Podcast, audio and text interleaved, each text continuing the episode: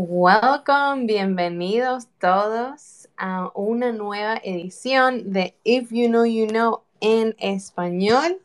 Buenos días, GM, buenas tardes, donde sea que se encuentren. Estamos muy felices de, como siempre, acompañarlos los lunes eh, con episodio número 62. Yo estoy nada más pensando en llegar al 100, esa es como mi primera, mi primera meta. Pero para hoy eh, vamos a seguir con, un, eh, con una edición que hemos hablado estas, esta última semana, eh, que es Super Latinos en Super Rare. Es una edición especial que celebra las voces de nueve artistas latinoamericanos que la están rompiendo, como se dice en mi tierra, eh, en la parte de Web3, en la parte creativa y bueno, liderando y dejando el nombre de los latinos por todo lo alto. La semana pasada hablamos con eh, Jimena, con Mila, con Milton Sanz y Oxígeno, que son parte también de este feature.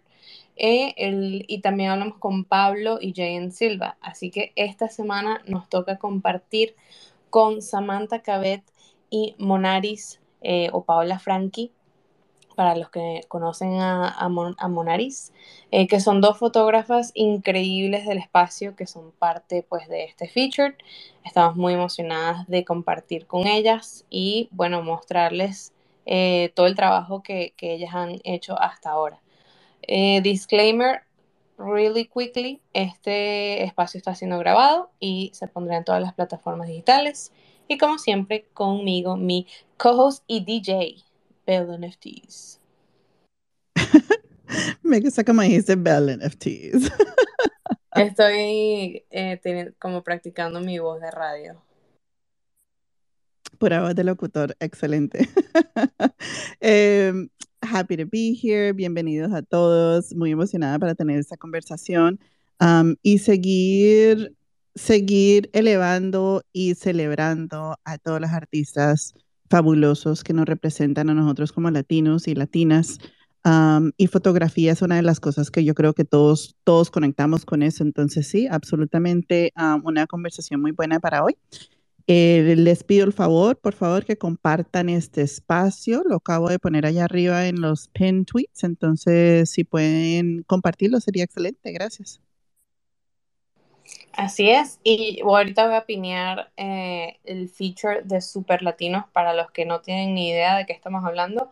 Les pondremos ahí eh, esa, el link para que vean todas las obras que forman parte de este feature. Y bueno, ya me voy a callar, voy a dejar que Samantha y, y Paola eh, introduce yourself. yo he hablado muchísimo con ustedes ya y me sé muchas de sus historias, pero me gustaría que una vez más hagan un pequeño intro de, de dónde son, de, de, dónde vienen y cómo encontraron Web3. Y podemos comenzar con, con Pau. Claro que sí, hola, un placer estar aquí. Para los que no me conocen, soy, eh, me, me, conocen en las redes sociales como Monaris. Y gracias NFT Girl por ese intro tan bonito, eh, tú siempre tan amable y tan linda. Eh, bueno, eh, yo soy nacida y criada en Puerto Rico. Me mudé a los Estados Unidos cuando tenía como 14 años. Eh, nunca estudié para, para ser así fotógrafa o artista. Soy, soy, creo que soy la única en mi familia que, que le dio así con, con, con, meterse en esto de, del arte. me acuerdo que me enamoré de la fotografía cuando tenía como 14 años. Eh, me acuerdo que solamente para ese entonces solamente usaba un iPhone. Y, yo hago mucho, a mí me gusta documentar la vida, sea personas, sea momentos, eh, viajo mucho. Y gracias a Instagram mi carrera, pues como quien dice, empezó. Mucha gente empezó a, a, conocer mi estilo, eh, mi, mi following en Instagram empezó a crecer. Eh, y pues me, me, como quien dice, me enamoré de la fotografía. Yo dije, esto es lo que quiero hacer por el resto de mi vida. Eh, estuve haciendo este trabajitos así de, you know, side hustles mientras yo trabajaba full time. Y a lo, en el 2017 tomé una decisión de dejar mi trabajo para, para ser fotógrafa, para, para, para meterme a lo de fotografía full time. Y ahora veo esa decisión como algo que, pues, lo mejor que pude haber hecho. La fotografía me ha cambiado la vida. Eh, soy tan feliz, soy, me levanto todos los días eh, se ve emocionada porque puedo hacer lo que, lo que me llena de vida y eso es algo que, pues que mucha gente pues quisiera que sintieran ese, ese sentimiento, ¿verdad? Porque es algo muy bonito. Y acerca del Web3, el año pasado, a principios de, puedo decir, febrero, tengo un, un amigo que se llama Dave Krugman, que también está aquí en eso de Web3. Él me acuerdo que me dijo, mira, esto, esto es bien importante, te recomiendo que, que te metas en esto, esto va a ser el futuro.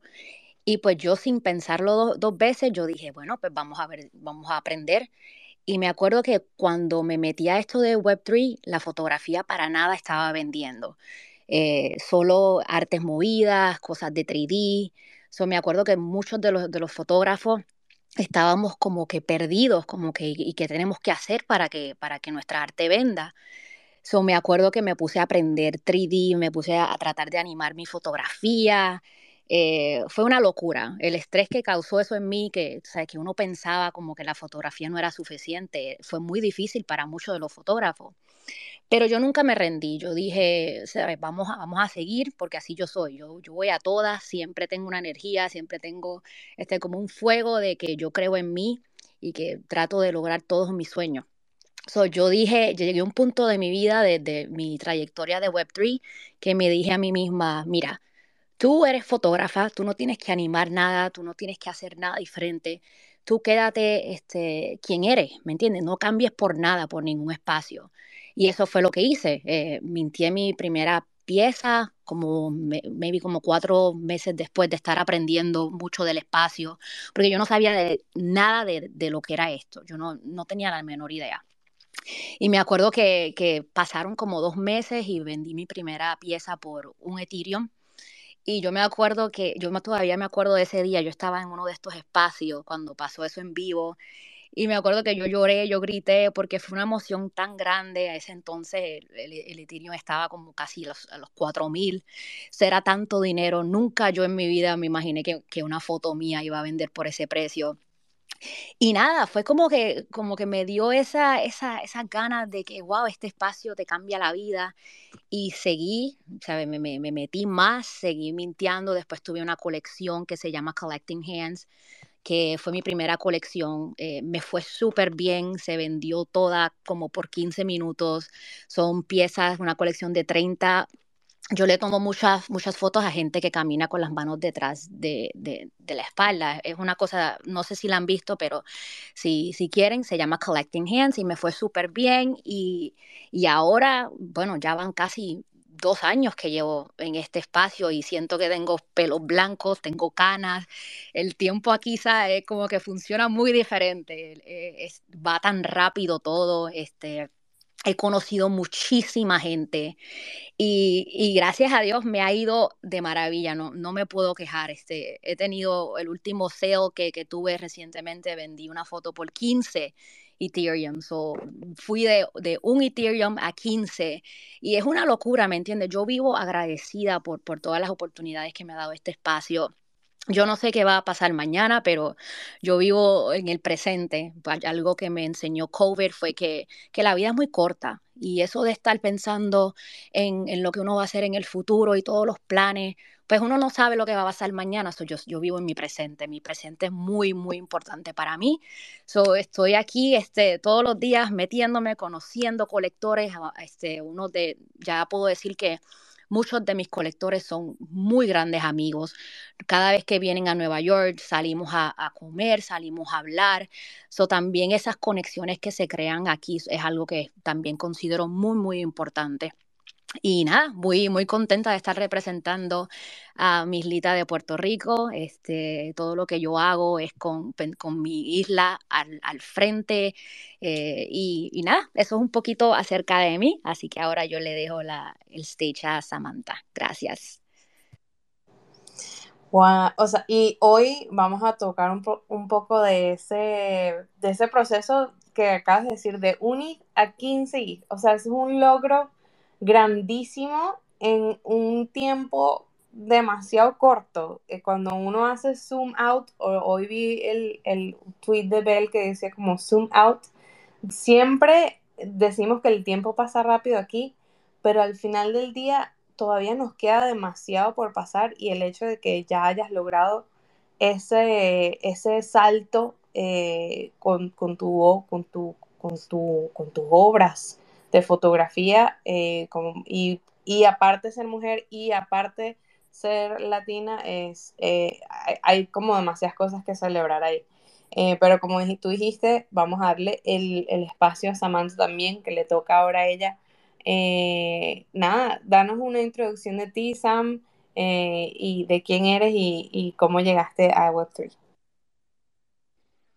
Hola, eh, bueno, mi nombre es Samantha Cabet, eh, tengo 25 años, soy una fotógrafa, bueno, me, nací y me crié en Venezuela. Eh, hace siete años me mudé a Madrid, a España, debido a la situación en mi país.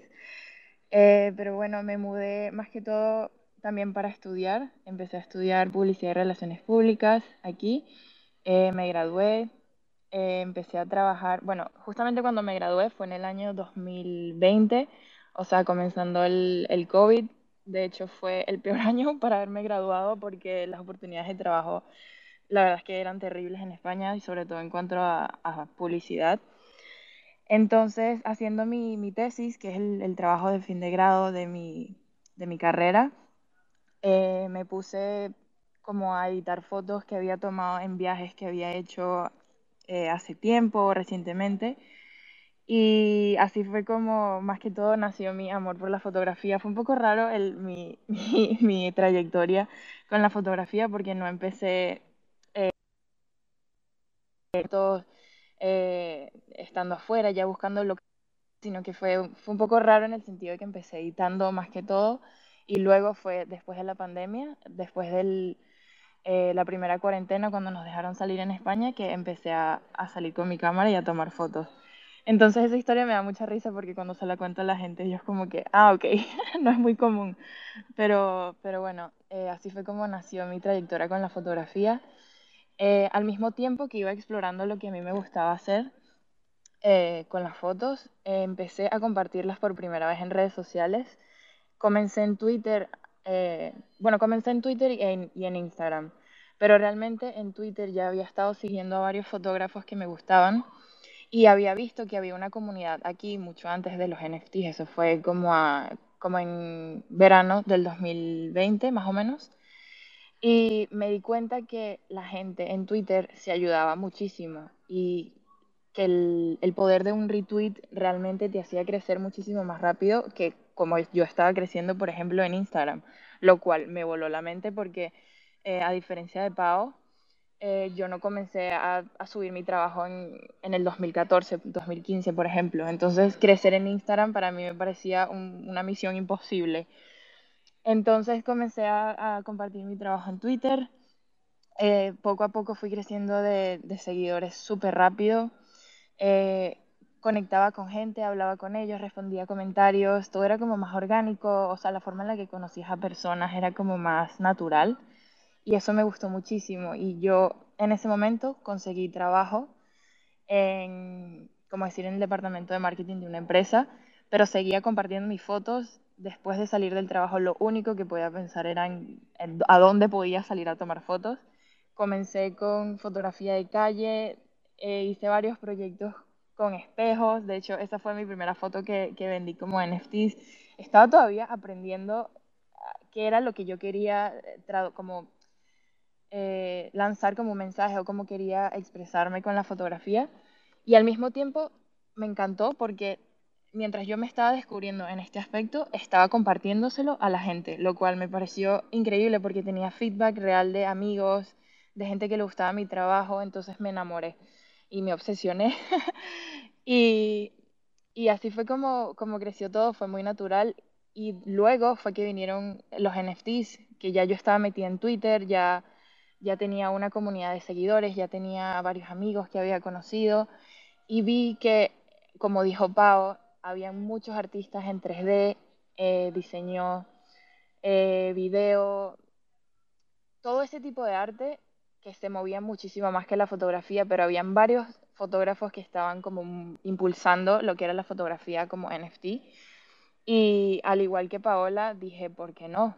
O sea, si veo que es una oportunidad que la gente está haciendo y que están impulsando la fotografía, que veía que había muchas ventas también, o sea, que había oportunidad, todavía era como un nicho no explorado de la fotografía y fue como, ay, ¿qué voy, qué voy a perder? O sea, ¿qué es lo, lo, mínimo que puedo perder si esto es lo que me gusta hacer? Si no funciona, pues no funciona.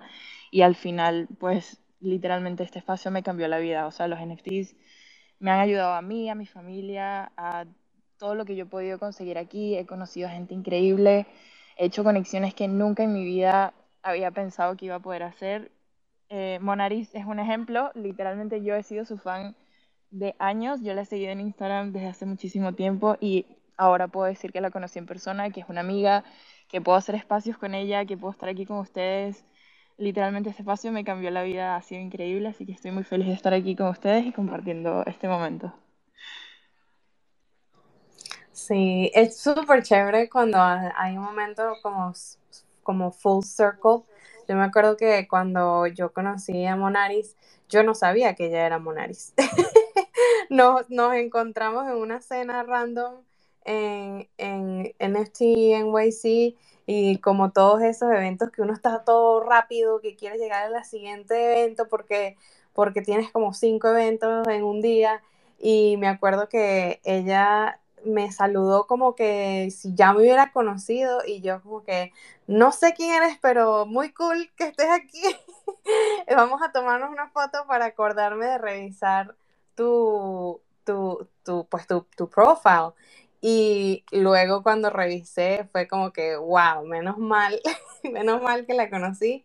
Y luego cuando todo el, cuando todo el mundo en el proceso de crear Super Latinos, yo creo que esta es la primera vez que, que hablo un poco de esto, pero yo pregunté a, a, a otros artistas latinos que quiénes eran personas que ellos admiraban y que ellos respetaban, eh, que consideraban líderes. Y, y, Monaris y Samantha fueron dos personas que, eh, que fueron muy nombradas y eso fue parte de, de la selección. Y, y, cuando yo veo y veo que Monaris está en todas las listas, la voy a buscarle y veo el DM para mandarle el mensaje y veo la foto que nos habíamos tomado. Entonces fue así como que full circle moment, nos teníamos que haber conocido porque ella iba a ser parte de esto. Así que eh, eh, nada, muy feliz de esos como happy, happy accidents. Eh, una cosa que dijiste, eh, Pau, es que al principio tú estabas tratando de aprender eh, pues otros tipos de arte para como acomodarte al mercado. Y ese tema siempre se ha, toma, se ha tocado en el sentido de que no se le, se le dice a los artistas que, que no hagan cosas en base al mercado, sino en cosas de su, su visión creativa. Eh, ¿Cómo fue esa decisión para ti cuando ya dijiste, mira, no, no voy a seguir haciendo estas otras cosas que no soy yo, voy a estar haciendo cosas que, que, son mi estilo, mi pasión? Eh, ¿Cómo fue ese momento de decidirlo? Eh, que, que, básicamente es un como un mindset shift que, que es bastante eh, complicado de llegar a ese momento, así que me gustaría como, como aprender un poco de ese pensamiento, de esos pensamientos que tenías en aquel momento. Claro que sí. Es que, mira, yo sinceramente estuve aprendiendo esto de, de 3D como por, ponle como 3, 4 meses. Me compré hasta una PC, una PC de que la armé desde de, del, del principio, porque yo decía, ay, necesito algo que se mueva rápido para poder inventarme estas cosas. Fue como una locura. Ahora, ahora me acuerdo de eso y me río. Las cosas de, ¿sabes? Que, que pensé que tenía que hacer para, para, que, para vender una pieza, ¿me entiendes? Y yo creo que fue un proceso largo porque me acuerdo que cuando, mientras más trataba de aprender otras cosas que no, que no fuera la fotografía, como animar. Me acuerdo que tenía una, una, una foto mía que, se ven, que fue mi Genesis en Super Rare, que se vendió por 5 etéreos. Me acuerdo que yo estaba tratando de animar esa, esa foto y, esa foto tiene como, fue tomada en Brooklyn y se ve muy como que moody y tiene mucho fog. So, me acuerdo que yo estaba tratando de animar ese fog como que para que se moviera de una esquina a otra. Y fueron unas cosas así, entonces yo me acuerdo ver, enseñarle esas cosas a mi esposa y decirle, mira esto, ¿te gusta? Y me acuerdo todavía la cara que ella me hacía. Me decía, pero ¿por qué tú estás haciendo eso? ¿Por qué tú estás animando esa foto?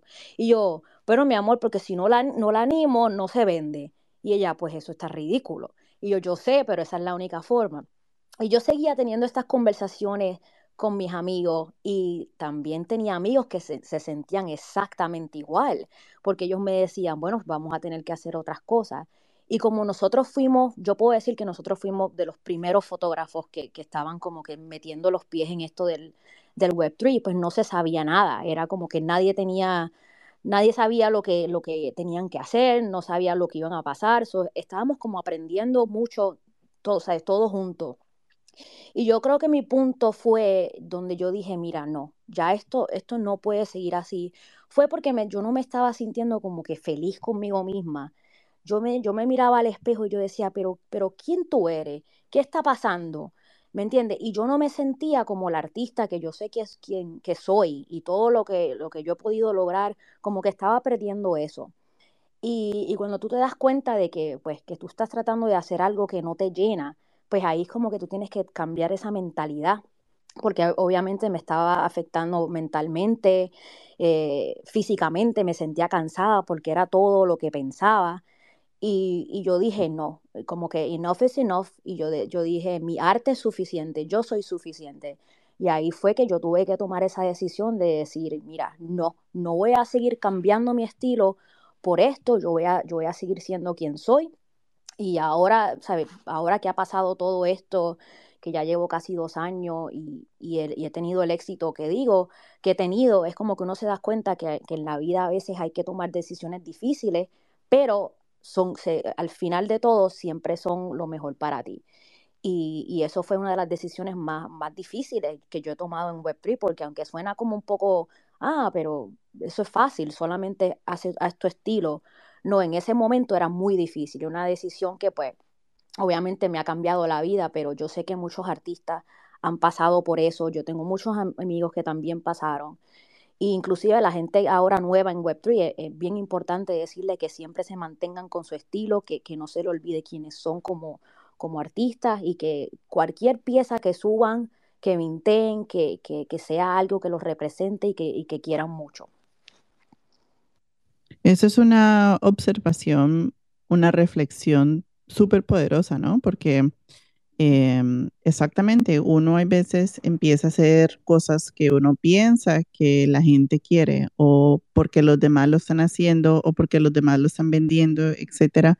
Uno empieza a hacer otras cosas hasta que se da cuenta de que no y que esto no es lo que el alma de uno quiere. Esto no es lo que lo mueve a uno, esto no es lo que lo, que lo empodera a uno.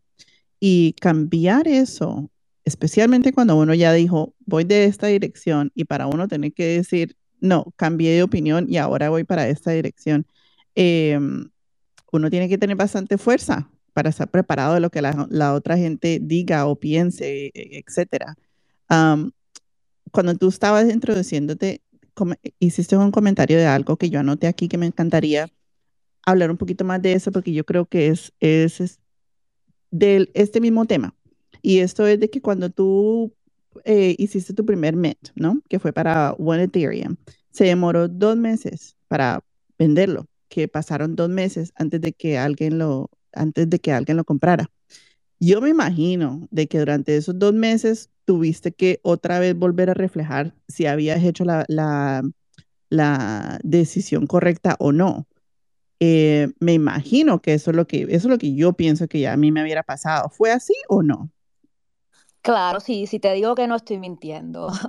¿Sabes? Fue algo que yo, son de esas cosas que tú dices, ay, Dios mío, pero ¿por qué hice eso? Como que no debía haberlo hecho, pero, pero uno sigue hablando con la gente, uno, tengo, tengo muchas amistades, muchas familias que pues me, me, me, me cogían con la mano y me decían, no, tú tomaste la decisión correcta, eh, la pieza que usaste es bien tú. La pieza que yo usé es el, es el cover de, de mi libro que saqué el año pasado. eso fue, es una, era una pieza tan y tan importante para mí y, y tan especial que yo dije, no importa todas las dudas que yo tenga, todas las dudas que me, que me, que me lleguen a la mente, yo tengo que estar, siempre tengo que pensar que yo sí tomé la decisión correcta. Y así fui, ah, pasaba tiempo y no se vendía, pero ahí yo decía, se va a vender. Y hay piezas que todavía, yo tengo una pieza que yo todavía, yo la mintié en febrero y todavía no se ha vendido. Y es, si son cosas que yo digo, mira, el, esto, este, este espacio va tan rápido y crea tantas presiones en artistas como que ha creado de que los artistas mintean una pieza y ya, ya se tiene que vender ahí mismo. Y esa presión que, que los artistas tienen constantemente no es fácil. ¿Me entiendes? Pues ¿por qué? Porque este espacio nos ha enseñado que pues cada vez que mintes tienes que vender. Y yo como he aprendido tanto, yo dije, mira, no, este, muchos amigos míos han quemado piezas de que, que, no se han vendido por meses. Yo lo he pensado, pero siempre me repito yo misma, hay que cogerlo con karma. Eh, va a haber un colector que va a llegar y va va, suena como cliché, pero es la verdad porque ha pasado. Alguien va a conectar con la, con la pieza y se va a vender. Y, y yo pienso que yo voy a estar aquí por muchos años. Esto no es algo que yo vengo para hacerme dinero y me voy. Esto yo pienso que es el futuro, yo creo en esto y, y sé que, que, bueno, si Dios me da mucha salud, yo espero estar aquí por muchos años más y yo sé que con tiempo y paciencia voy a lograr todo lo que quiero y yo sé que las piezas que no he vendido se van a vender. Exactamente, eso es lo que yo estaba pensando. Yo me imagino de que ese proceso es súper difícil porque como uno, pues como un ser humano, ¿no? Todos nosotros tenemos esas dudas de que si lo hice bien o si lo hice mal y tener la tenacidad para seguir con eso y decir, no, ah, voy a seguir con esto porque esto es lo que yo decidí y voy a tener la paciencia, eso es súper difícil. y otra cosa que tú mencionaste, Monaris, es la importancia del, del, del, grupo de tus amigos, de que tuviste ese apoyo. Samantha, me encantaría hacerte una pregunta sobre eso también, del, del, sistema de apoyo que tú tuviste, porque tú lo empezaste durante el tiempo de COVID, que salías y tomabas las, las, fotografías.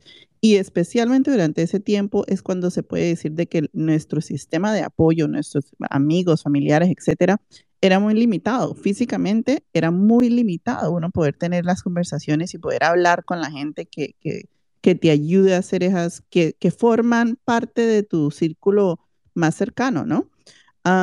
Entonces, me, me, me, gustaría que tú platicaras un poco sobre eso, cómo era, o sea, la gente pensaba de que tú lo que estabas haciendo también era súper loco, que no sabía lo que tú estabas haciendo, o tenías un sistema de, de, de apoyo que te estaba rodeando. Eh, bueno, me encanta la pregunta porque de hecho me encanta hablar de esto, porque cuando yo comencé con Twitter y con los NFTs, eh, realmente la gente con la que yo hablaba eh, los consideraba mi familia. O sea, fue una conexión tan grande durante la pandemia, eh, durante el proceso de los NFTs e incluso hoy en día que, que no, no, no, puedo cambiar por nada en el mundo. De hecho, cuando yo comencé, no solamente la gente me apoyaba, sino que yo tenía amigos artistas, lo cual yo nunca había experimentado, por lo menos en mi país, en Venezuela nunca, porque yo nunca me había planteado el ser artista ni fotógrafa. Eh, al mudarme a Madrid también era conocer gente nueva, yo me considero una, una persona súper introvertida, entonces el hecho de hacer amigos, relaciones públicas, eh, hablar de este tipo de cosas, conocer a gente eh, en la calle o ir a... Eso era algo que no, no estaba muy en mí. Y durante la pandemia era internet, o sea, hacer las conexiones online era lo único que teníamos, como, como dijiste. Y, y es que yo conecté a un nivel que ni siquiera... Eh, todavía estoy como tratando de procesar el tipo de amistades que tengo porque es que me han ayudado no solamente a compartir mi arte y a, a cómo crecer en las redes sociales, sino a cómo, cómo ser yo como artista, o sea, a conocerme a mí misma, a, a consejos, a mira esta cámara, mira esta foto, mira esto me recordó a ti, eh, consejos, comentarios, o sea, es, un, es otro tipo de, de, relación que incluso aunque sea online, eh, la tengo muy presente, la tengo muy cercana en mí porque gente de todo el mundo, o sea, puede ser de Estados Unidos, de México, como puede ser de Francia, o sea, tengo amigos de todo el mundo y eso me parece increíble, me parece maravilloso en este espacio y en las redes sociales. Y, y en cuanto al, al, apoyo, en cuanto a NFTs y a la comunidad, eh, lo he hablado de hecho con Paola también sobre esto, que ella dice que este tipo de relaciones que hay hoy en día con los NFTs y con el Web3 en este espacio, le recuerda mucho a lo que era el comienzo de Instagram, o sea, fotógrafos en Instagram, porque era un siempre te voy a ayudar, siempre te voy a tender la mano, si a mí me está yendo bien, pues yo voy a mencionar tu nombre, si te puedo ayudar o elevar de cualquier manera, lo voy a hacer y eso es lo que yo he presenciado en este espacio y lo que yo intento dar de todas las formas posibles. Sé que yo he coleccionado algunas piezas. Eh, normalmente si yo tengo un presupuesto, tengo amigos, tengo eh, artistas a los que me, me, encanta su trabajo y quiero coleccionar. Eh, siempre intento como que devolverle a lo que llamamos aquí a la comunidad también. Pero sí es cierto que hay muchas formas de ayudar de otra forma, haciendo podcast, haciendo hilos, siempre trato de buscarle como que un retweet, lo que sea, porque a mí los retweets de verdad me han cambiado la vida, entonces eso de no dar retweet me parece una estupidez, eh, me parece lo más tonto del mundo, de hecho si yo tengo más seguidores lo único que, que quiero es poder dar retweet para poder impulsar más a mis amigos, así que eso siento que está muy presente en la comunidad y espero que siga siendo así porque es lo que ha impulsado esto, es lo que ha atraído a más gente, es lo que nos ha hecho sentirnos más humanos en este mundo del vender o no vender o coleccionistas. Yo sé y me han preguntado que cómo es esto de que hablemos con los coleccionistas que compran nuestro trabajo. De hecho, eh, personas o artistas que he conocido del mundo tradicional me han contado que esto es como una cosa irreal, que es eso de que tú hablas con un coleccionista y que tienes una conversación o que puedes ir a comer con él. Eso es, era como impensable en el mundo tradicional. Yo no lo pude eh, experimentar porque no empecé con el mundo tradicional como tal, pero para mí es como lo más normal del mundo, el tener conversaciones y, amistades y, poder hablar. No sé, me parece genial. Así que estoy muy agradecida por eso y espero que siga funcionando de esta forma porque me parece eso, lo más humano que, podamos hacer. Es como podemos impulsar este espacio, a mi parecer, haciéndolo más humano. Eh, sí, ese toque de humanidad es súper importante. ¿Cómo le hiciste para poder encontrar a tu gente? O sea, en inglés nosotros decimos find your busca a tu gente, encuentra tu, tu círculo. Y yo sé que cuando uno llega, cuando tú llegas a cierto nivel, ¿no? De seguidores, etcétera, eh, eso de ser un retweet y todo eso, eso también ayuda a, apoyar y, a, a, elevar a otros artistas. Pero tú cuando tú apenas empezaste, ¿cómo le hiciste para poder encontrar ese grupo? Y te lo pregunto de una perspectiva de cómo otros artistas más, nuevos al espacio podrían hacer lo mismo. Eh, bueno, cuando yo empecé, eh, yo ya había seguido a varios fotógrafos y artistas en, Twitter, pero sí es verdad, y es algo muy importante, que siempre que trato de meter a alguien al espacio, a Twitter, eh, que les digo, es que yo daba retweet y comentaba a otros artistas, y claro, ellos al ver mi perfil, veían mi, eh, mi Media Tab, donde ves las fotos en el perfil, y veían que yo no ponía nada, o sea, no, no tenía mi propio trabajo, no era artista como tal. Entonces era como, respondes, como gracias, thank you very much, y ya, como que no hay un, no hay un retweet, no hay un hola, me encanta tu trabajo, o un, un mensaje directo, como algo para seguir eh, la conversación. Entonces me di cuenta que obviamente tengo que mostrar mi trabajo y al mostrar mi trabajo, o sea, al poner mi trabajo, incluso aunque nadie me diera retweet, yo lo compartía. Y hacía lo mismo, le comentaba a gente, les escribía, mira, me, me gustó esto, me inspiras a esto, como que algo todo muy natural. Y eso invitaba a la gente a meterse a tu perfil, ver tus fotos, ver tu contenido también. Y si a ellos les gusta, pues genial, que te den retweet y que te ayuden a compartir. Entonces creo que es muy importante el no sentirse Em, ah, se me olvidó la palabra ahora en español, pero eh, discouraged, eh, como se me olvidó. Que no, a todos se nos olvidó. Que no se puede hacer, pues, que culpable. Claro, claro, como que, que, no sientas como que, que, no lo puedes hacer, porque sube tus fotos, aunque sientas que nadie las vea y coméntale a gente, eh, llega todo como muy natural. O sea, el tu hablar, yo a mí no me importa si la persona que, me responda eh, tiene 10 seguidores como tiene 40.000. Igual te voy a responder y si veo por casualidad que haces arte, literalmente me voy a tomar unos segundos de mi vida a ver tu media tab y si me gusta, pues le voy a retweet y te voy a seguir. Y así es como es todo. Entonces es como no sientas miedo a no mostrar tu trabajo porque no tienes una audiencia o algo así. Porque hay gente afuera que sí se toma el tiempo de hacer esto porque, porque quiere y porque le gusta. Y entonces así es como, como, como creces en el espacio, así fue como conocí a muchos de mis amigos, eh, todos siempre buscando una forma natural de cómo conectar y hacer amistades. Y, siempre real, o sea, nunca transaccional para nada. O sea, no es como que vas a dar un retweet porque esperas algo o un mensaje porque esperas otra cosa. Si no lo sientes, pues no le des retweet, no, no, que no sea nada forzado. Eso es algo que me he dicho a mí misma también, porque si no, este tema de las redes sociales se vuelve muy tóxico. O sea, eh, yo puedo estar todo el día en Twitter eh, ya sea por trabajo o ya sea por, porque me gusta, y trato de no convertirlo en algo que no sería yo.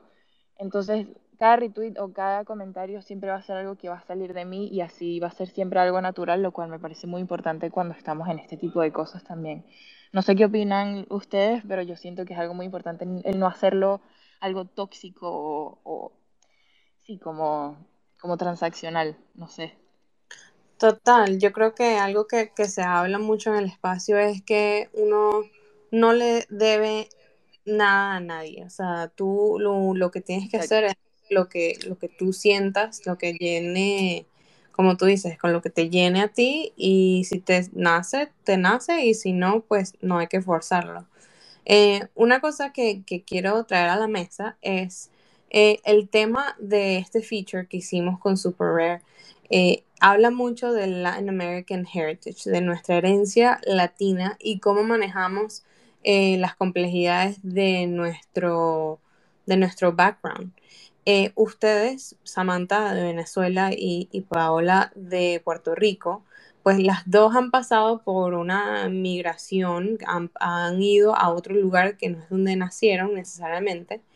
Y me gustaría hablar un poco sobre, sobre ese proceso de eh, como adoptar otras, otras culturas y cómo esa, o, bueno, más bien, si la cultura que ya ustedes tenían de su país les ha afectado en, el arte que crean, porque cuando yo miro por lo menos el arte de, de, Monaris o el arte de Samantha, no veo algo así como que super flashy que diga como Puerto Rico o Venezuela, ¿sabes? Como ustedes tienen temas como muy artísticos que si yo no veo tu biografía, tal vez yo no sé de dónde eres tú. Eh, y me gustaría saber, eh, pues tal vez si tienen cosas subliminales ahí, pero que no son tan, tan como que in your face. Me gustaría ver si, Paula, tú puedes comenzar a ver si ¿Tiene sentido lo que pregunté? Creo que, creo que hice muchas cosas al mismo tiempo. Más o menos, estoy un poquito perdida, pero... Eh, ya, déjame preguntar otra vez. Tu arte no tiene cosas así como que, uh, Puerto Rico. O sea, por mm. ejemplo, la foto de JN es como súper venezolana, como ya vemos el amarillo, azul y rojo. Eh, pero yo siento que cada artista sí tiene algo de su cultura en el arte que producen. ¿Cómo expresas tú tu cultura puertorriqueña en tu, en tu arte? Yo diría que no tanto en mi fotografía, pero más bien en, mi manera de ser. Eh, yo para, para todo tengo como, como esta, esta chispa y esta energía que, que cada vez que conozco a alguien me dice, tú tienes que ser latina. Y rápido empiezo a hablar y yo, yo rápido digo, ah, sí, claro, yo soy puertorriqueña, con este orgullo, ¿me entiendes? Y la gente siempre me dice, ah, sí, lo, lo veo, ustedes los puertorriqueños tienen ese sazón.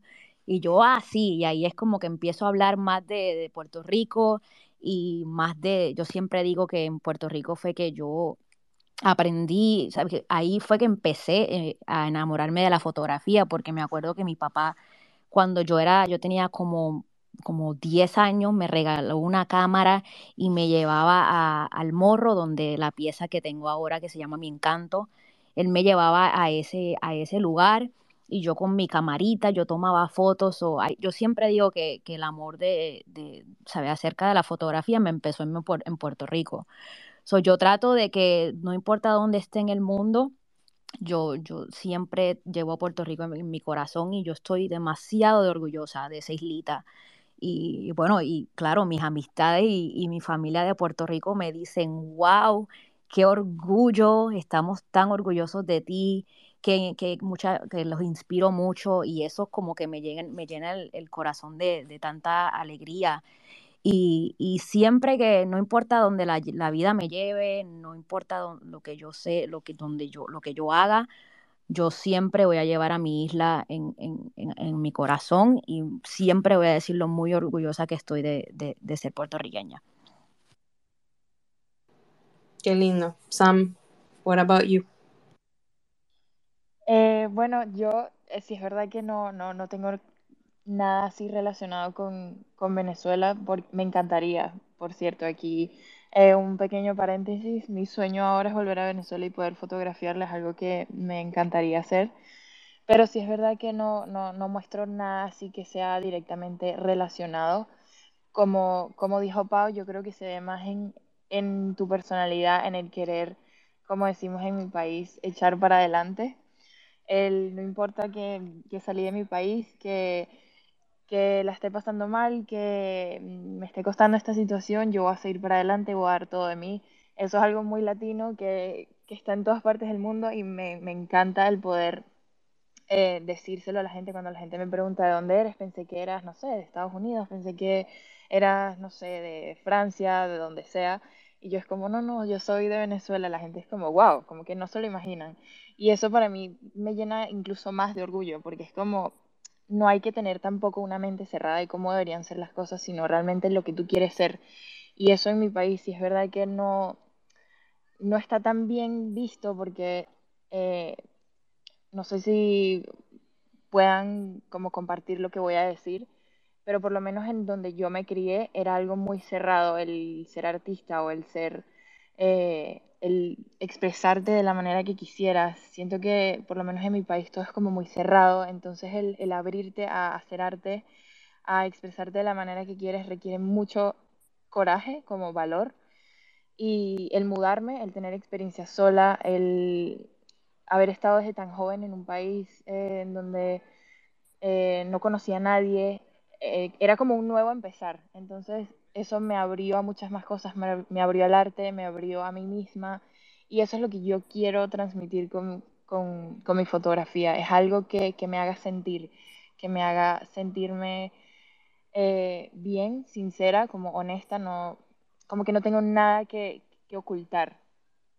Y si es verdad que mi arte es, o sea, mi fotografía es como no común en el sentido de cómo edito o tomo las fotos, pero es porque siempre me ha traído ese, ese sentirse raro, ese sentirse eh, fuera de la realidad, eh, como transportar, o sea, que ves, ves algo y te hace sentir de alguna forma. No sé, siempre me ha gustado ese sentimiento y es lo que trato de transmitir con, con, mi fotografía, con mi arte siento que es algo muy hermoso el, el, el sentirte fuera de tu, de tu, zona de confort, por así decirlo, te hace crecer mucho más. Y así es como me he estado moviéndome y, me encanta, me encanta ese sentimiento de sentirse incómodo con algo. Tu fotografía es súper única porque uno si la ve no sabe si es real o no y es como es como un, como un sueño. Eh, no sé si ustedes han visto las, las películas de, de Fellini, eh, que eran así como todas de que eran como todas abstractas y como que si estuvieras literalmente en un sueño y siento que tu fotografía encajaría perfecto con, con ese tipo de, de arte que, que, llama mucho la atención y creo que te ha dado como esa marca eh, en el espacio.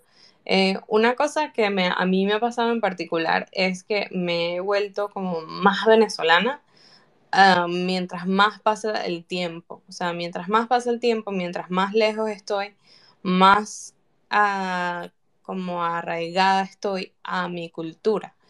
Y este es un tema que hablamos un poco la semana pasada y me gustaría hablarlo con ustedes también. Eh, que ustedes se han sentido así últimamente eh, en el sentido de, de, que han descubierto artistas nuevos puertorriqueños o venezolanos que tal vez antes no sabían y que ahora pues que ya están en una etapa más madura de su vida, eh, como que han empezado a buscar reconectar o, o cómo ha sido esa, mm, pues ese, esa conexión que, que tratan de mantener fuera de su país con su país. Eh, yo quiero decir que 100% de acuerdo contigo. De hecho, eh, cuando te conocí, Lex, NFT Girl, literalmente grité porque a mí nadie me había contactado diciéndome que era venezolano. O sea, yo, ¿qué? O sea, increíble. Para mí fue como un momento shock. Eh, porque obviamente he conocido artistas y fotógrafos que son argentinos o mexicanos, colombianos, pero de Venezuela era tan extraño escucharlo para mí y también lo entiendo porque es que es verdad que aquí hablamos todos inglés y como que no es muy común eh, el hablar en español, tuitear o hacer bromas en, en, en, español. Eh, pero cada vez que conozco a, a, un venezolano o a un latino en general, literalmente es como una explosión de emociones y felicidades, como, wow, no puedo creer que estés aquí, me encanta, eh, vamos a conocernos, vamos a ser amigos, quiero compartir tu arte, me encanta, ah, todo es como demasiado emocionante. eh, entonces siempre, siempre que a ti, a JN, tuve también la oportunidad de conocerlo en persona, literalmente también grité, le dije como que soy demasiado tu fan, no puedo creer que te estoy conociendo. Eh, me encantaría hacer algún tipo de colaboración, hacer algún tipo de proyecto que esté relacionado con mi país. Esta oportunidad, de hecho, de Super que, que, que te lo comenté cuando me lo dijiste, fue como, wow, me encanta. O sea, primera vez que tengo la oportunidad de ser una voz, de ser algo, de devolverle algún tipo de, de consejo, de, de aliento a las personas latinas que me hubiese encantado tener o o algún tipo de apoyo, como sea, que, que nos puedan ver o que, que, que se puedan sentir eh, inspirados, aunque sea. Siento que es algo demasiado importante, entonces me encanta, me encanta participar en este tipo de cosas, quiero hacer mucho más. Me encantaría que más gente se metiera y siento que todo el mundo tiene oportunidad y espacio para estar aquí. Así que me encantaría el seguir impulsándolo, me encanta este espacio, me encantan las oportunidades que ustedes están dando si puedo dar más de mí, obviamente lo voy a hacer. Eh, y, y nada, muy feliz de estar acá. Samantha fue en un rabbit hole de gratitud. Estoy siendo muy sincera en este momento, lo sé. Pero... No, no, me encantó, me encantó que fuiste de un tema a un rabbit hole de que amo todo lo que estoy haciendo. Es que, de verdad, yo nunca, nunca hablo de mi país, es que eso es algo cierto, desde que yo comencé hace dos años en Twitter y en este espacio es como alguna que otra vez he comentado que soy de Venezuela, he comentado mi historia, pero realmente ahora es como, mira, ¿sabes qué? Yo soy de Venezuela y voy a hablar nada más de Venezuela, mira, quiero tomar fotos de Venezuela, quiero hacer esto, esto, o sea, quiero como que explotarlo, quiero hablar, quiero hacerlo, porque es verdad, me siento orgullosa, quiero hacerlo. Entonces me, me emocioné agarramos el, el, el, abrimos el closet y ahora sale todo el, el, el ocean de Samantha. Ahora solo va a ser el contenido venezolano. Exacto. No, mentira, pero sí, sí. Pau, que a ti, vamos a, vamos a, creo que la, la pregunta inicial era cómo has tú reconectado con, con tus raíces puertorriqueñas uh, ahora ya pues de adulta. Pues eso es interesante porque cada vez que yo me he dado cuenta que recientemente he recibido más mensajes de gente de Puerto Rico con, con curiosidad y queriendo aprender de, del espacio. Y eso es algo que no, me, no había pasado el año pasado.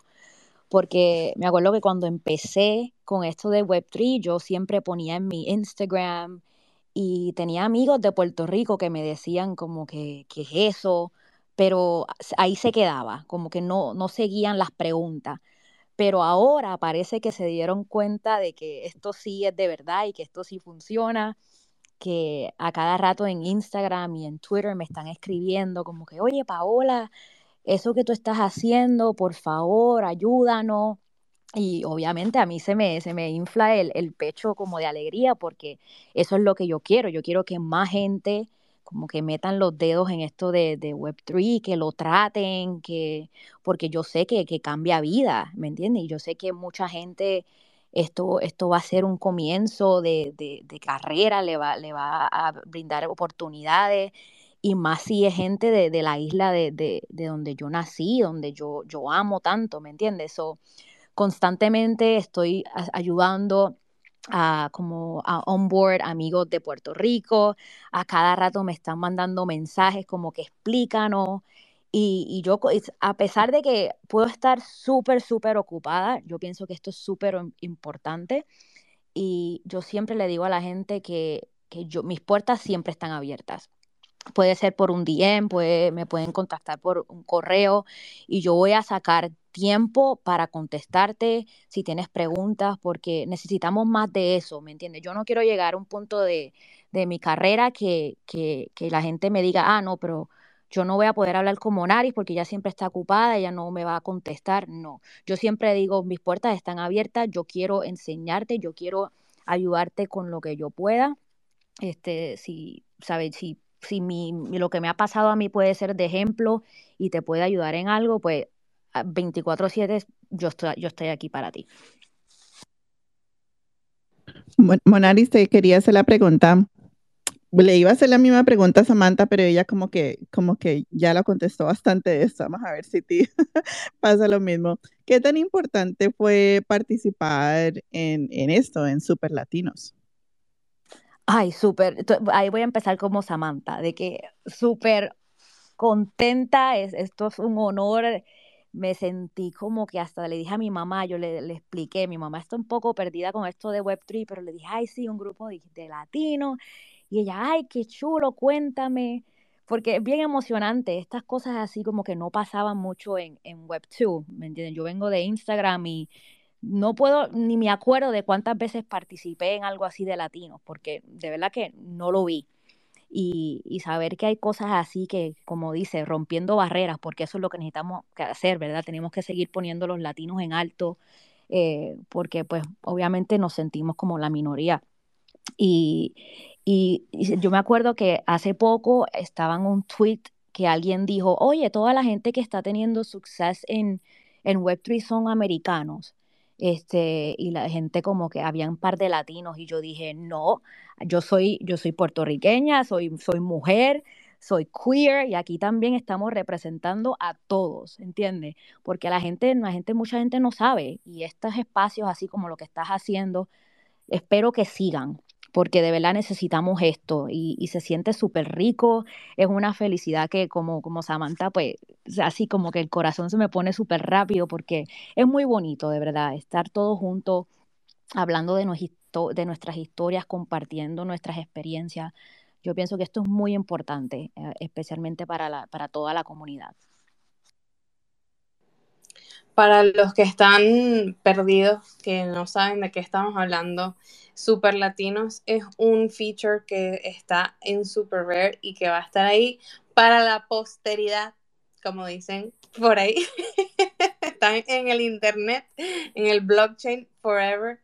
Y, y bueno, eh, eh, Samantha y Monari son parte de estos nueve artistas que, que son parte de la, espero yo, primera de muchas eh, ediciones que, que, son dedicadas a, enaltecer a artistas latinoamericanos. Y si no lo han visto, vayan a verlo, está pineado arriba eh, todas las obras eh, que fueron creadas para, para este feature, que son de verdad bellísimas. Hemos reído, hemos llorado hablando de, de, algunas de las piezas, porque de verdad que son bastante impactantes eh, en cierta forma. Eh, así que vale la pena verlas y compartirlas como dice Samantha, eh, compartir, no, no, no, uno nunca sabe qué, puede salir de compartir cosas así, ya sea nuestra historia o, o piezas que significan algo para nosotros. Volviendo, hablando de las piezas, me gustaría, Sibel, no sé si, si tenías otra pregunta o puedo, puedo pasar a lo de las piezas. No, dale, dale. Las obras que crearon ustedes dos, wow. primero que todo, me estaba viendo que por lo menos Monaris, yo no sé si tú tienes alguna pieza de Puerto Rico eh, o si esta es una de las primeras piezas que tienes que eh, la, la, location es Puerto Rico. Eh, para los que no saben, la tengo aquí también piñado. Encanto, mi encanto fue la pieza que hiciste para este feature. Y, y, Samantha, tú hiciste A Journey into the Unknown, tu primera pieza eh, en blanco y negro, que también me pareció increíble cuando lo vi. Me sentí muy honrada que las dos hayan escogido unas piezas como súper significativas. Eh, pero hablemos un poquito de, esas obras y cómo cómo hicieron para, pues, para escogerla, eh, cómo hicieron para, para, bueno, llegar a, la decisión de tener esas obras como parte de este feature. Samantha, podemos comenzar contigo. Eh, bueno, mi pieza, como dijiste, Lex, es mi primera pieza en blanco y negro en The Blockchain, lo cual estoy muy emocionada porque a mí me encanta la fotografía en blanco y negro Siento que mis fotos y mi fotografía en general está muy basada en el color y en la forma de editar, pero el blanco y negro siempre ha sido algo que me, que me apasiona. Siento que hay como eh, hay que ir más allá para poder contar algo significativo y, e importante. Así que alguna que otras veces, o sea, soy como muy selectiva con, con mi fotografía en blanco y negro. Y esta pieza es sumamente importante para mí. La hice de hecho, hace como un año, eh, sí, en octubre del año pasado, eh, es sumamente importante porque la tenía en mente desde hace mucho tiempo. Eh, la que aparece en la fotografía es mi hermana, lo cual lo hace mucho más personal. Pero lo que quería retratar siempre lo había tenido en mente. Era como un espacio, un paisaje muy bonito, pero como desolado que fuese algo, que transmitiera algo así como lo que sería una aventura en algo desconocido, algo misterioso. Y realmente cuando me hablaste del proyecto, cuando me hablaste de este feature, eh, sentí que esta pieza iba a ser la ideal, porque fue el sentimiento que yo sentí, o sea, lo que yo quería eh, retratar en esta foto era el sentimiento que yo sentí al venirme con 18 años a otro país al mudarme a algo desconocido, es por eso que la foto se llama Un viaje a lo desconocido, A Journey into the Unknown, porque era algo que yo, yo quería transmitir de alguna forma, retratar. Y el hecho de que, de la que, que la persona que aparezca en la foto es mi hermana, de hecho ese día fui a, a tomar fotos con, con, mis papás y mi hermana, eh, casi nunca salgo a tomar fotos con, con mi familia o con nadie en general. Pero ese día lo tengo muy presente porque nos fuimos a un lugar muy especial. Ellos querían como que ser parte de, de como que de este proceso que yo tenía en mente. Le dije a mi hermana que yo quería que ella eh, participara en esta foto.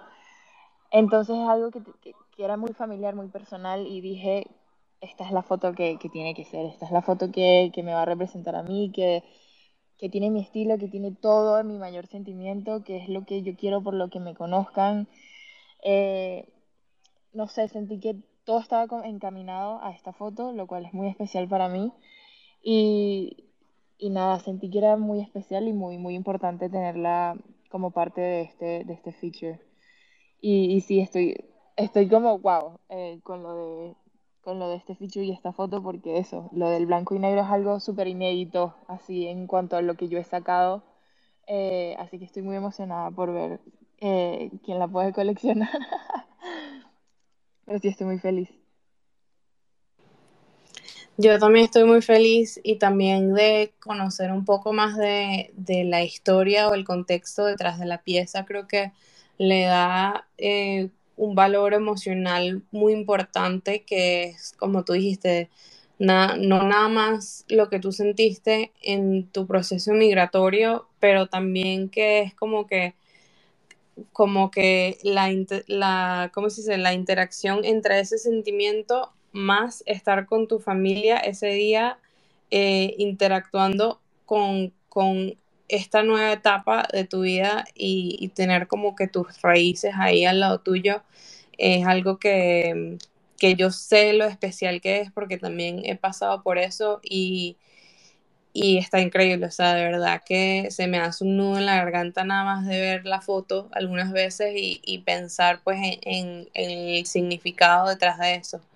Y con, con Monaris, eh, lo tuyo, la, tu obra, mi encanto, es como lo completamente lo opuesto, es como que mm, como más, eh, obviamente a color y es un poco más como esperanzadora. La semana pasada posteé la pieza y pregunté qué les hacía sentir y, recibí muchos mensajes de, esperanza. Eso era como que lo, lo que lo que mucha gente sintió al verla.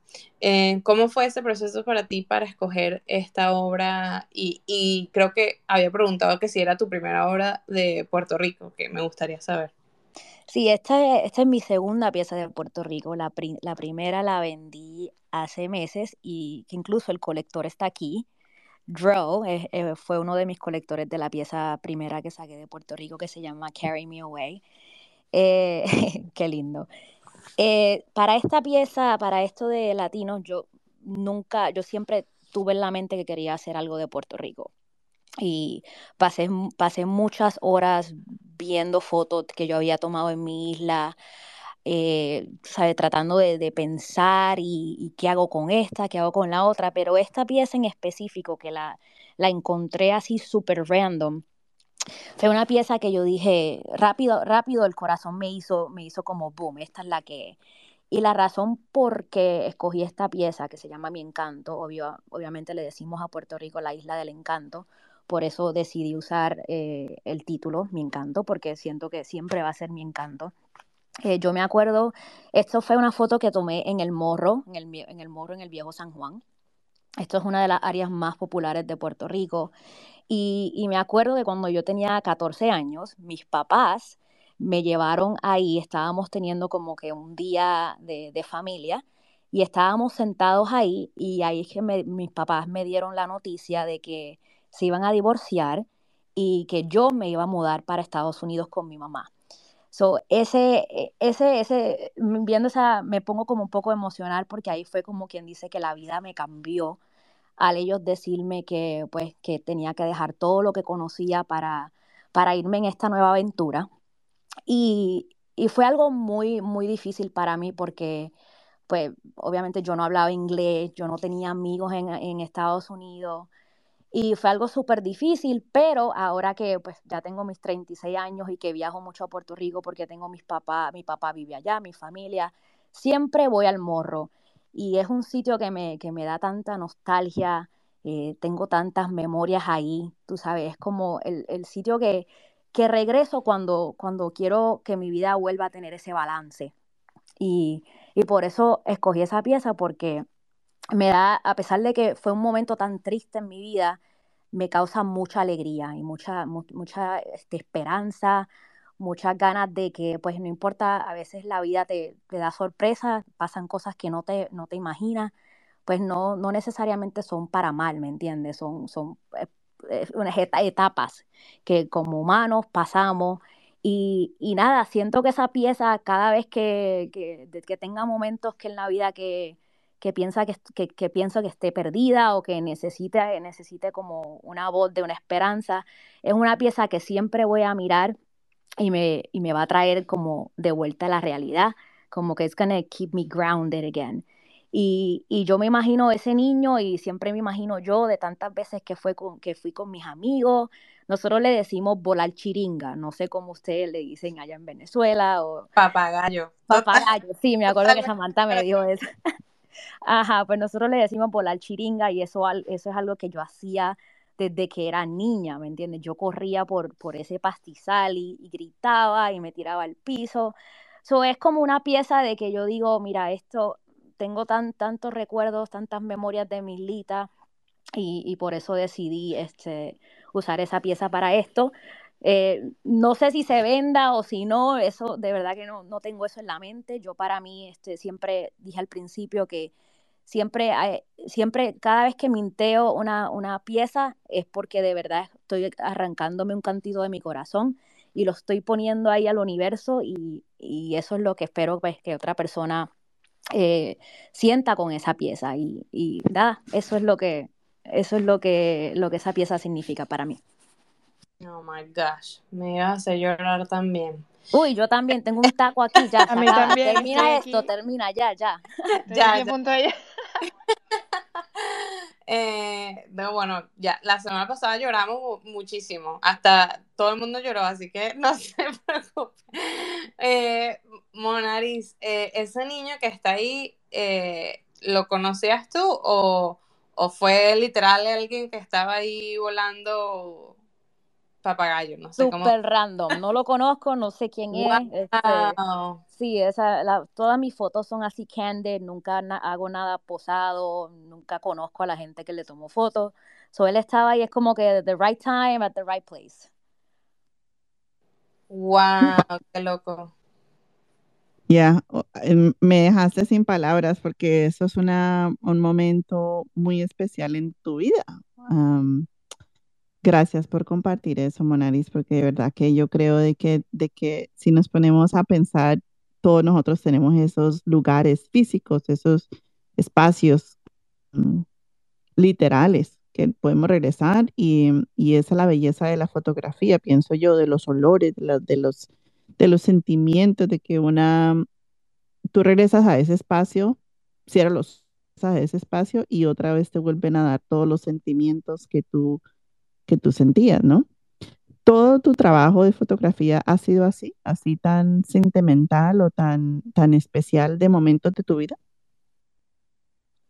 Yo pienso que sí, yo, yo soy, yo estoy como me siento muy, muy attached a todas las fotos que tomo porque pues son muchas fotos de, de, viajes que he hecho eh, y siempre yo, yo quiero que mis fotos sean, como que te lleven más allá de, de solamente ver una foto, ¿me entiendes? Yo quiero, yo capturo mucho el, este, la- la- las, las caras de la gente, la humanidad, este, que, que tenga como que te haga sentir algo, ¿me entiendes? Yo soy bien picky con la manera de que, la, la manera que tomo fotos, qué tipo de foto tomo. Eso es algo bien personal para mí, ¿me entiendes? Son, yo quiero que tú veas a mis fotos y te imagines una historia, una novela y, y eso es lo que busco. Busco momentos este, que uno piensa que son bien, bien normales, pero yo siempre trato de crear como una novela, ¿me entiendes? Y eso es algo que, que yo considero que mi trabajo pues me, me, me llena mucho y me causa mucha felicidad de que yo busco estos momentos ordinarios en esta vida que, que pasan tantas cosas, ¿me entiendes? Y, y, y eso es lo que yo busco. Y, y tú, tú también comentaste de que a veces hablas con tus coleccionistas, ¿no? De que, por ejemplo, hay alguien aquí, Drew, que te compró el primero o el, el último. Em, yo me imagino de que esas conversaciones, tú a veces tienes esas conversaciones en, te- en que les explicas de, así como nos explicaste a nosotros de, de que por qué y cuándo y todo eso. Am, encantaría saber un poquitico si uno podría estar parte como si estuviéramos escuchando una conversación con esos, ¿qué te llevas tú? O sea, yo me imagino de que eso, eso te llena como, te, te llena el vaso otra vez para poder seguir am, con tu creatividad. Sí, claro que sí. Por ejemplo, el perfecto ejemplo, cuando yo estaba hablando con Joe, este coleccionista, el coleccionista que nos conocimos hace, ya lleva- ya llevamos como un año, yo creo que hablando. Fue así bien random. eh, yo le escribí a él, eh, empezamos a hablar, nos hicimos como que por ser, él también es, es latino, él es dominicano, eh, creo. Si, si estoy mintiendo, perdóname, te quiero mucho. Él, entonces estábamos hablando y de momento él me dijo como que, me encantaría poder, tú sabes, coleccionar una pieza tuya en algún futuro. Entonces yo le dije, mira, tengo esta pieza que es súper importante para mí, es de Puerto Rico. Y él me dijo, ah, sí, cuéntame esa pieza. Y ahí él em- le empecé a hablar de la pieza, se la mostré y fue como un amor instantáneo. Él me dijo, me encanta, la quiero. Y, y fue algo como que te llena de alegría, ¿me entiendes? Porque que alguien se enamore de tu trabajo así instantáneamente y que esté dispuesto a, a gastar tanto dinero para, para, tú sabes, para comprarla, para support you, fue algo tan especial. Y entonces hablamos, yo le dije, ok, la voy a mintear, este, estuvimos de acuerdo en un precio, la puse en Super Rare, él la compró, eh, le hice, le mandé a hacer una, un se la mandé a printear en un, en un glass, so, él la tiene en su casa y me dice que, que siempre que, que, tenga gente que lo que vaya a visitar, él siempre le va a hablar de esa pieza. Él tiene una hija que siempre le dice, le voy a hablar de Monaris, de, del artista que eres. So, son cosas que, que, te llenan de alegría y eso es algo que tú no le puedes poner precio porque son historias, son momentos. Cuando nos conocimos el, para NFT NYC, él vino para Nueva York y nos conocimos en persona. Estuvimos este, bebiendo, comiendo, bailando y son experiencias, tú sabes, son, el Web3 es más allá de, de vender piezas, de, conexiones y eso es algo que de verdad que hace que toda esta experiencia sea más especial. Y yo soy muy agradecida con mis coleccionistas por eso mismo. Drew, te vemos aquí en los listeners. Eh, muchísimas gracias por ser parte de la historia de Monaris y por venir a apoyarnos hoy. Eh, ahorita ya estamos en, en lo, los últimos 10 minutos de, del espacio, así que si alguien le gustaría venir a, pues, a dar sus comentarios o hacer preguntas a Monaris o a Samantha, este es tu, your call, call to action de, de hacer request para venir a, a la tarima. Eh, me encanta todo lo que han hecho esta, esta, estas piezas, estas obras que escogieron, de verdad que, que me llenan muchísimo de orgullo eh, de que pude ser parte un poquito de esto. Y, y, les doy muchas gracias a las dos por abrirse, eh, por abrir sus sentimientos, por abrir su historia, a, a ponerlas en el público, eh, que yo sé que no siempre es fácil hablar de, de estos temas tan personales que nos hacen llorar, pero bueno, que son muy importantes, son muy importantes para que la gente entienda de dónde somos y, y a dónde vamos. Eh, hoy tengo Artsy Bolivian aquí, que la voy a añadir a, al escenario, y a Luke, que también es el editor, eh, el director editorial de Super Rare, así que me, encantaría traerlo a él también. Eh, a ver, Artsy Bolivian, te, bienvenida al espacio, gracias por venir, cuéntanos. Oh, creo que se cayó. Ok, vamos al Luke mientras que tal vez se pueda volver a... Oh, no, no, estás aquí, ¿nos puedes escuchar? Yo, ya, yeah, ya, yeah. estoy aquí. Hola, ¿cómo están? Uh, estoy uh, manejando ahora, pero gracias por esta conversación. Uh, solo quería decir que eh, soy el editorial director con Super Magazine y si hay fotógrafos aquí, si tienen ideas para proyectos que quiere hacer con, con la revista, con Super Magazine, uh, mandarme un mensaje o, o, o, solo si tienes otras preguntas sobre Superware, tal vez puedo ayudarte con eso, pero ideas por proyectos con fotógrafos, uh, fotógrafos siempre estamos buscando para, para cosas así. Gracias, Luke, eh, que yo sé que hoy estás de vacacionando, así que te agradecemos muchísimo que, que hayas podido venir un ratico. Eh, Luke, lo que la gente no sabe es que él eh, no es latino, pero eh, tiene raíces latinas por tu esposa, ¿no? Sí. Eh, me gustaría saber cómo eh, adoptas tú, cómo has adoptado tú un poco de la, la cultura latina, eh, ya que pues ya estás muy cerca con ella gracias a tu familia. ¿Cómo la has adoptado tú y cómo la aplicas en este en este rol tuyo de, de director editorial de Super Rare? Pues, y por ahora todavía estamos explorando eso, pero pasamos mucho tiempo en, en la Ciudad de México el año pasado, ese es de donde uh, mi, mi, esposa uh, nació y no es interesante porque los artistas que, que son allá, esta comunidad bien grande y son súper emocionados sobre las posibilidades con, con, con CryptoArt y cosas así.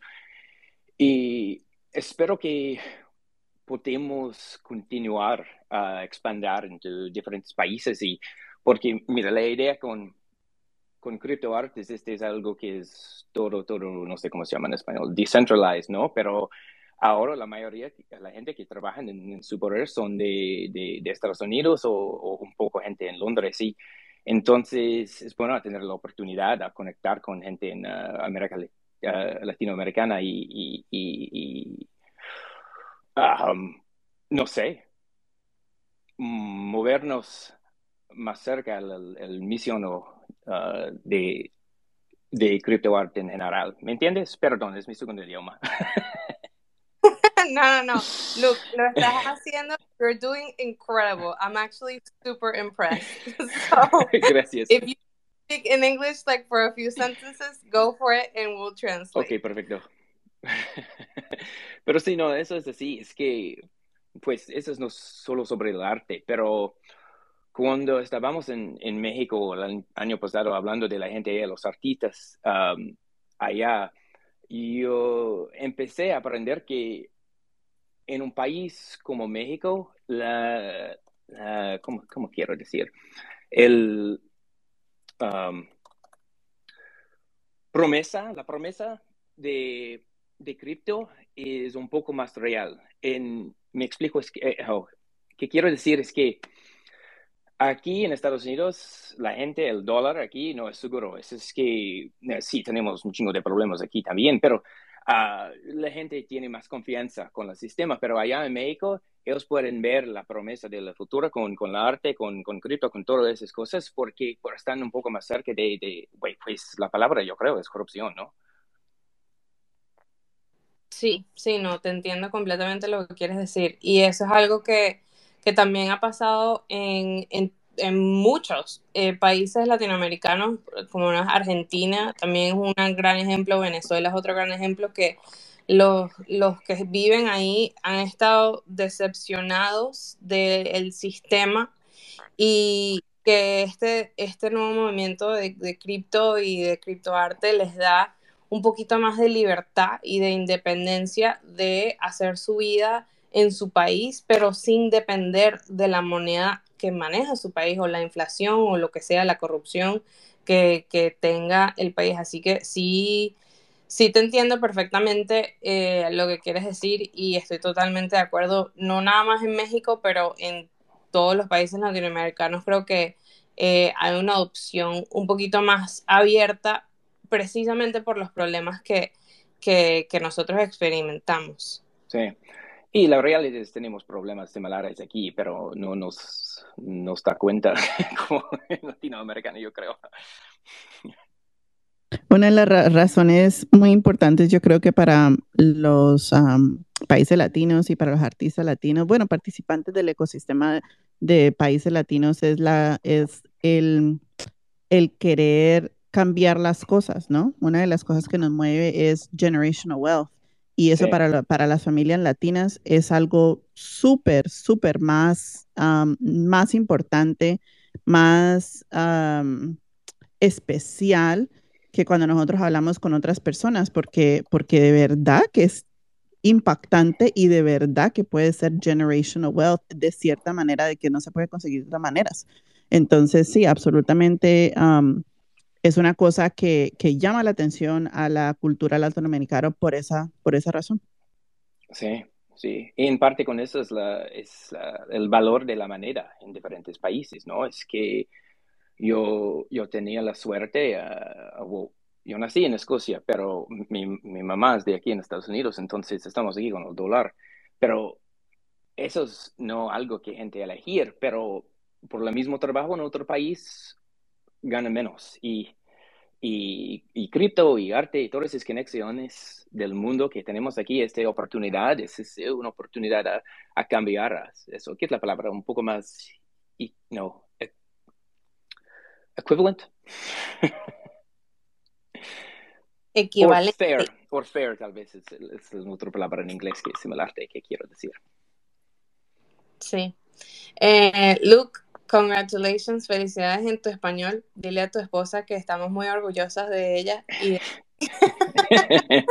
por, por enseñarte, eh, por, o tú por aprender eh, un poquito más de nuestra cultura. Para again, a los que están aquí Luke es el eh, director editorial de la magazine de Super Rare, así que si tienen, eh, como dijo él, algún, em, algún comentario o, dato o algo que quieran plasmar ahí eh, de nuestra cultura o de otros artistas que no han sido representados, Luke es una, una muy buena persona que, le puedan mandar un mensajito para eso. Eh, Luke, de nuevo, gracias. O no sé si te quieres eh, decir algo más antes de, seguir con los siguientes speakers. No, no, ah, muchísimas gracias. Y como dije, eso fue una, gran conversación. Entonces, gracias. Gracias, Luke. Eh, ahora vamos a pasar con Artsy Bolivian, que estaba antes, pero se roguió. Vamos a ver si ya estás acá welcome, bienvenida. ¿Nos puedes oír? Hola Alexi, sí, acá estoy. No sé si ustedes me escuchan. Sí, te escuchamos perfecto. Súper. Eh, no, quería agradecerles por el espacio, está genial. Y mira, el arte una vez más me, me prueba que va más allá de este mundo, o sea, es algo en las energías. Eh, yo al mediodía estaba un poco perdida con lo que estoy haciendo, y te juro, uh, no sé, yo siempre pido como que, no sé, al universo, a lo que tú quieras creer, pido como que pruebas. Y agarré y dije, dame una señal, por favor. Eh, y como que miré el cielo y dije, no, sí, dame una señal de, de que si lo que estoy haciendo está bien, eh, si está bien que siga uh, lo que me inspira, etc. Y cuando Monaris habló de, de, hacer el arte por lo que compran y hacer el arte por lo que tú eres, por lo que tú quieres expresar, por el, el no acelerarte, el, el, darle tiempo a las cosas, pero ser fiel a tu estilo, ser fiel a lo que tú quieres eh, hacer y contar. Te juro que fue así, no te puedo explicar, sigo temblando, fue, fue increíble, fue increíble. Y la otra cosa con la que peleo mucho es con el estilo, porque a mí también me gusta la fotografía. Y el escuchar a Samantha decir que salía del trabajo y sacaba las fotos, pero que no sabía cómo, me hizo sentir eh, como que como que un pez en el agua. Me sentí como que esto es normal, es un proceso que todos pasan. Y como ella lo dijo, que en su país no tuvo la posibilidad de conocer otros artistas, yo acá tampoco. Eh, y a veces eh, lucho con eso, ¿no? Porque creo que Argentina, Venezuela y Bolivia no comparten más que lo que es el territorio geográfico, eh, que es una situación, como le decía Luke, de, mucho contexto político y más aún que mi país tiene baneadas las cripto entonces es un poquito más complicado, pero otra de esas cosas es que no tienes la oportunidad de charlar y conversar con un artista y que un artista te diga, es normal, lo estás haciendo bien, todo va a estar bien, eh, y, sentirte, sentirte contenido. Así que eh, no, te puedo, no te puedo agradecer más a ti, ni a Abel, ni a Samantha, ni a Monaris, porque no las tengo presentes, pero quiero mandarles un abrazo gigante, decirles que realmente me cayó como anillo al dedo este espacio, te digo que sigo temblando, pero sigo, o sea, me voy feliz, feliz, feliz de haberlas escuchado y de verdad que sigue haciendo estos espacios porque, mira, o sea, para mí me arreglaron el día hoy y con un espacio, solo fue coincidencia de escucharlas, de que ustedes estén ahí, de que tú hagas el space y que yo esté al otro lado. Así que gracias y bueno, felicidades, sigan haciendo el arte tan bello que hacen. Y bueno, les mando un abrazo a las dos eh, hosts. Oh my gosh. Me van a hacer llorar otra vez. Dios. Artsy Bolivian, thank you. Gracias, gracias, gracias de corazón por compartir eso con nosotras, porque los días en que nosotras no queremos hacer los espacios, porque estamos cansadas o porque eh, queremos pasar tiempo con la familia o lo que sea, esos días son los días que más necesitamos escuchar a personas como tú que nos dicen, hey, esta conversación me cambió mi, mi estado de ánimo y me dio esperanza y me dio ciertas herramientas para seguir. Y esa es nuestra, nuestra meta aquí. Así que de verdad que de todo corazón, muchísimas gracias por venir y decirnos eso. Significa muchísimo para nosotros para nosotras eh, escuchar las historias de ustedes, los escuchas, eh, para que nosotros sigamos haciendo este tipo de espacios. Así que de verdad, muchísimas gracias por venir. Eh, el siguiente speaker es un amigo de la casa también, Nelo, eh, de Venezuela. Bienvenido, Nelo. ¿Cómo andas? ¿Cómo estás? Hola, hola chicas, ¿cómo están? Hola a todos. Eh, por lo general aquí, you know, you know, me encanta ponerlo mientras trabajo, pero no sé, hoy me quería subir a saludar, eh, mandarle buena energía y que creo que estos espacios que están haciendo están creando conversaciones súper importantes y eso, nada, mandarle energía para que lo sigan haciendo porque, o sea, ahorita son, no sé, 50 personas, 100, pero en algún momento toda la gente que va a escuchar esto, especialmente los creativos emergentes, van a tener un impacto bastante fuerte. Y también lanzarle unas flores a Samantha y a Monaris que creo que son bastante pioneras en lo que están haciendo. Mm, yo hago cine y hago fotografía así por pasión y tengo un ojo bastante, bastante crítico y creo que sus fotos son, no sé, son ya otro nivel, la verdad.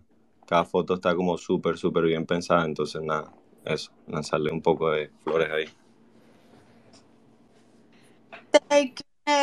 No sé si Samantha Monares quieren ahí hablar. Gracias, Nelo. Me encantaron esas palabras y como había dicho antes, me, me encanta eh, escuchar a gente y conocer a gente de Venezuela. Siempre me, me causa algo en el, en el corazón por tu acento. Creo que eres caraqueño, no sé. Disculpa si me equivoco. Sí, sí. Eh, sí, ok. Eh, nada, me, me, me, encanta este tipo de conexiones. Yo, de hecho, casi nunca hago espacios, pero esta vez sentí que era como algo necesario hacer, sobre todo por el, por el feature. Pero escuchando este feedback de la gente diciendo que, que les arregló el día que les encantó escuchar, siento que es algo que, que tenemos que seguir haciendo y, y bueno, tengo que salir de mi zona de confort para seguir haciéndolo más. Eh, pero qué bueno conocer a gente aquí, de verdad que me, a mí también me arregló el día, de verdad que me siento demasiado feliz de poder conectar con ustedes y, y conocer a más gente latina, me, me, me encanta. Vamos a escuchar próximamente todos los espacios de Samantha en español. Sí, yo voy a, voy a crear mi, mi, mi próximo podcast a partir de ahora, a partir de hoy. Exacto, me encanta. Eh, gracias, Nela, también por venir y, y hacer ese request. Eh, Fede, otro amigo de la casa. Fede, primero que todo, los que los conocen, por favor, mándenle un corazón o un, o un claps, eh, unos claps ahí, unos aplausos, porque Fede hizo su episodio número 100, no, mentira, no sé si era el número 100 o si fue nada más como un año, pero ya Fede lleva un año completo con su show de los viernes, eh, que él de verdad es como un hidden gem eh, que está aquí eh, y siempre apoyando. Eh, Fede, bienvenido, gracias por venir hoy también. Eh, congratulations, te dice congratulations el viernes, pero te lo digo hoy que estás aquí en persona. Eh, cuéntanos, gracias por venir, ¿cómo estás?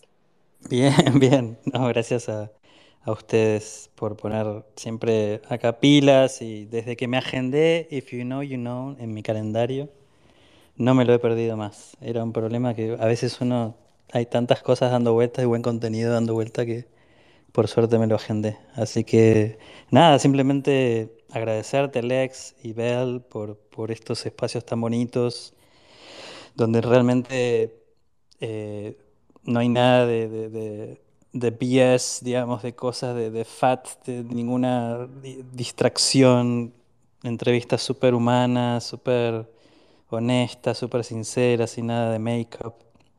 Y realmente me encanta porque nos permite seguir conociéndonos como personas y como comunidad y, y realmente apreciar y, eh, lo, lo- lo maravilloso de la comunidad latinoamericana, hispanoamericana y, potenciarnos, ¿no? Que es, es el objetivo de, sumar, ¿no? Eh, yo siempre digo que si no suma, resta. Y esto realmente suma. Suma a, conocernos, a conocer lo inspiradora de las historias de Monaris y Samantha, que realmente no conocía. Es un gusto escucharlas y resonar con varias de las cosas que, decían, abrirse con la vulnerabilidad que le hicieron, que realmente es, muy inspirador y no es nada fácil.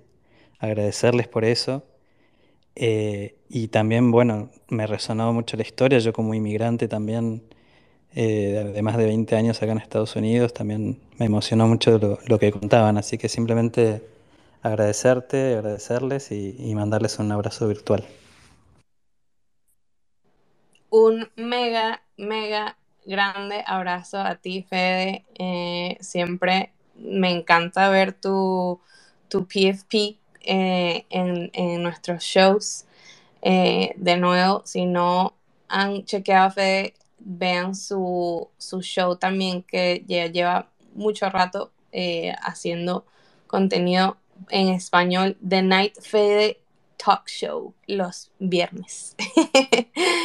eh, bueno, ya eh, llevamos una hora y media, así que es hora de wrap it up.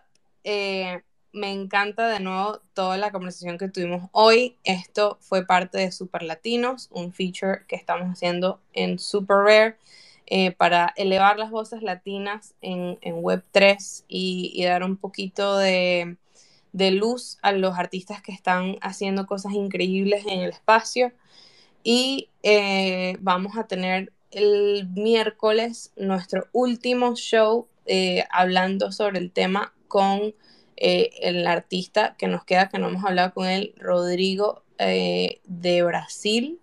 Y para los que se lo perdieron la semana pasada, hablamos con los otros, ¿cuántos fueron? Tres, cuatro, cinco, cinco artistas, incluyendo a Pablo Stanley, Jane Silva, Jimena Buenavida, Mila, eh, Oxígeno, Milton Sanz, y bueno, ya toda esa información de los nueve artistas están en el, en el pin tweet que pusimos arriba.